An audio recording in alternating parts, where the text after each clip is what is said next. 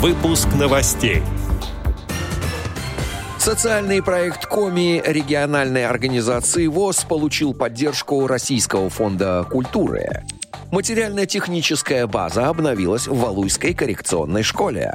Далее об этом подробно в студии Алишер Канаев. Здравствуйте. Здравствуйте.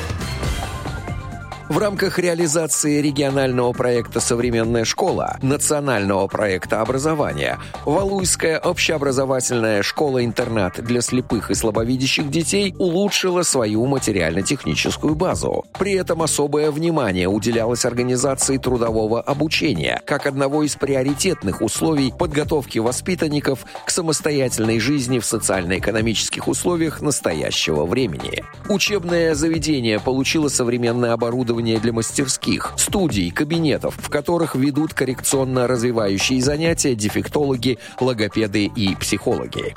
По-новому оснащены классы биологии, химии, географии и физики. Обновленная материально-техническая база и программно-методическое обеспечение позволят выпускникам школы расти в профессиональном и личностном плане, лучше социализироваться в обществе после окончания учебного заведения, конкурировать на рынке труда Белгородской области.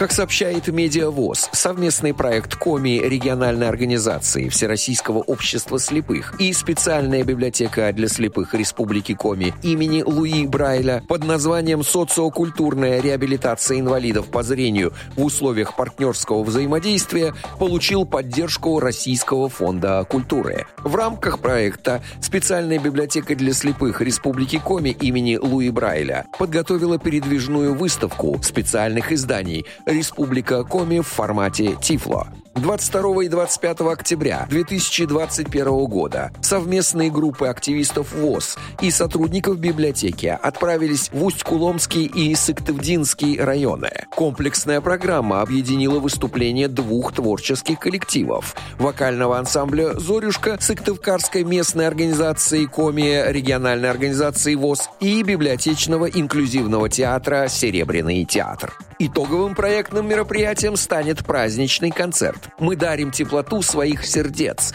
с участием творческих коллективов людей с ограниченными возможностями здоровья города Сыктывкара. Мероприятие пройдет 31 октября 2021 года на сцене Академического театра драмы имени Виктора Савина.